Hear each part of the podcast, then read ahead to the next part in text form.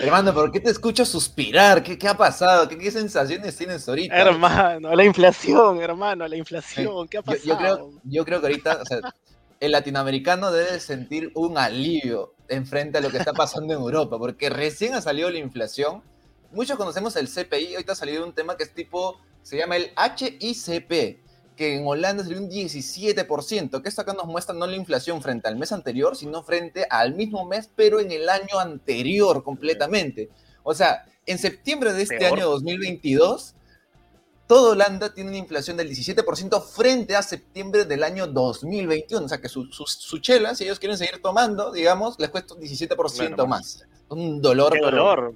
Qué dolor. bueno, al menos, bueno, ya no van a tomar tanto. Pero no solamente se queda ahí, Alemania después de 70 años, ha llegado al 10.9%, una inflación que no tocaba desde la Segunda Guerra Mundial.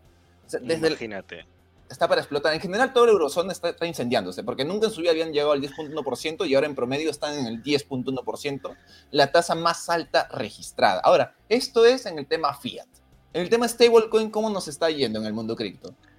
Hermano, yo creo que estamos viviendo una depresión más grande que todas las que hemos pasado, la del 29, la del 2008. Yo no sé qué va a pasar realmente, pero te cuento, hermano. Hay muchas jugadas estratégicas con los stablecoins. Nosotros pensamos que van a desaparecer por las CBDCs, pero yo creo que no, porque mira, te cuento, hace un par de días, Circle, que es la empresa que maneja todo USDC y que también está coludida con BlackRock, pues han decidido manejar de o soportar de manera nativa diferentes cadenas blockchain en los próximos meses. Entonces han elegido estratégicamente dos cadenas, Polkadot y Cosmos, que son las interoperables, las que van a hacer que se conecte todo el sistema. Entonces esa vaina es súper estratégica. Y aparte también estaban apoyando a NIR y las capas 2 de, eh, de Ethereum, que es uh, Optimism y Arbitrum. Entonces, hermano, esa vaina es mega estratégica, porque yo no sé qué va a pasar, y yo no sé, o sea, USD al estar en Polkadot y en Cosmos, prácticamente van a estar en todas las blockchains, todavía nadie lo está viendo. Y hermano, y para que te vuele la cabeza, la primera vez que justamente va a haber stablecoins nativas dentro de Bitcoin. ¿Por qué? Hay una iniciativa que a través de esta, esta actualización que se llama Taproot, se llama Taro, y Taro es como un protocolo que te va a permitir crear tokens en Bitcoin y moverlos a través de la Lightning Network. Es una locura. yo, yo, creo que desde ese punto de vista también las stablecoins están que se aseguran, ¿no? Porque con esto ya las CBDCs, las stablecoins tienen que tener sus plataformas, y recordemos pues que no todas las blockchains sobrevivirán, y yo creo que las stablecoins también están entrando a la mayor cantidad posibles, ¿no? Igual, escogiendo como las de más alta calidad siempre. Porque recordemos pues que donde correrá una CBDC institucional, no creo que haya mucho espacio para una stablecoin tradicional como USDC o USDT, aunque hay que recordar también que detrás de Circle de USDC está BlackRock. Entonces va a haber un, duelo ahí, digamos, de, capital, básicamente, ¿no? Y de, contactos. Y lo de es ajedrez. Sí, y lo de Taro es muy curioso porque era un tema que ya se venía anunciando hace un año atrás, o sea, dijeron, en un futuro esto ayudará a poner un stablecoin. Y ahora que estamos un año después, es como que ya se está haciendo realidad. O sea, es, es muy loco estas cosas que está pasando. Hermano, la gente ya no le tenía fe a Bitcoin, disculpa que te corte, y ahora con esto, imagínate crear tokens dentro de una red que nadie le tenía fe para crear tokens, ¿no? O sea, esa vaina se, viene, se viene loca. Para explotar la cabeza. Yo creo que ahí es muy probable que también en un futuro comience a haber un, un DeFi muy, muy básico, pero también es muy probable que puedas poner ya Bitcoin nativo para pedir estas stablecoins, yo creo. O sea, si ya tienes stablecoins, de la mano tiene que ir DeFi, sí o sí, por más básico que sea. Y ahí, hermano, lo está haciendo sobre Lightning Network. Entonces no vamos a tener que esperar los 10 minutos, va a ser súper rápido, está creciendo. Y te cuento también que MicroStrat, MicroStrategy, esta empresa de Michael Saylor, también está metiéndole fuerza a Lightning. Está contratando como un ingeniero que le sepa y le entienda toda esta vaina. Entonces va a estar bueno, hermano. Con las contrataciones también están interesantes, ¿no? Sí, ahí en las contrataciones, no solamente MicroStrategy se ha puesto las pilas, sino también Disney. Disney está contratando un abogado corporativo en tecnologías emergentes y es porque se está metiendo también en el plan de uso de patentes. Claro, todo esto para ver el tema de NFTs, ya que en el D23, en la exposición del D23, lanzaron que van a involucrarse en metaverso para incluir narraciones de próxima generación. O sea, todas las empresas están que se meten duro de acuerdo al sector que más se adapte. Finanzas con DeFi, este, entretenimiento con metaversos y así sucesivamente. O sea, lo que todo el mundo cripto es que ayuda a exponenciar todas las áreas, que es algo que siempre lo repetimos aquí en De Cero a Cripto, ¿no? Tanto en el podcast como en este resumen noticiero, como en las demás redes que ya se vienen. ¿ah? Mucho ojo con eso, se vienen en distintas plataformas. Buenas. Ya hay también, buenas. también está Walmart. Walmart básicamente es, va a utilizar dos brazos en el metaverso. Walmart Land que es básicamente para vender avatares, más entretenimiento con minijuegos, ruedas de la fortuna. Y luego tiene Walmart's Universe of Play. Espero haberlo pronunciado bien porque mi inglés es ahí más o menos. Bien, pero este acá pretende dar un destino a juguetes virtuales tanto Jurassic World, eh, ah, Paw ah, Patrol, ah. Magic Mix, y bueno, estos son temas ya de generaciones más nuevas, pues yo sí estoy perdido con esos nombres, pero de esos temas, ¿no?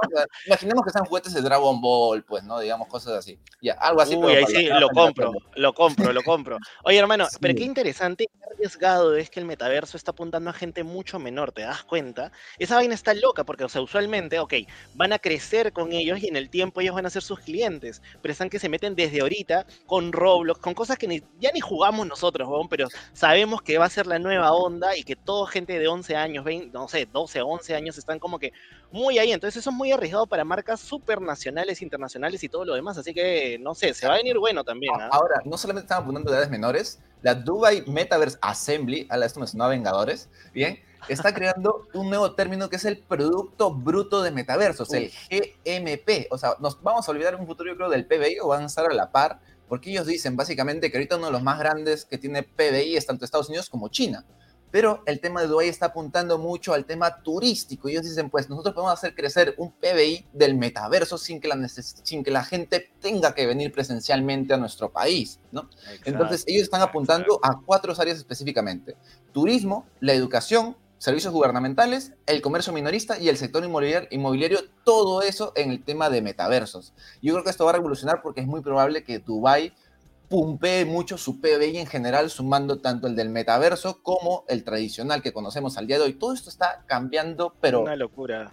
Una locura, es una locura porque efectivamente, o sea, imagínate decir, yo creo que el metaverso va a tener tanto peso como la vida real y decir, oye mamá, me voy a Dubái un ratito, ¿no? Puta, me pongo mis lentes, agarro ya, ya estoy ahí. Y eso va a tener el mismo peso. Incluso estaba leyendo, hermano, que ya es la parte gastronómica y hay un montón de empresas que se están dando o tratar de darte una experiencia dentro del metaverso que sea igual a la vida real. Entonces, están viendo cómo hacer toda esta vaina mientras que tú pides una pizza en el metaverso, pero que también te llegue en la vida real para que también puedas comerla, sentirla, olerla.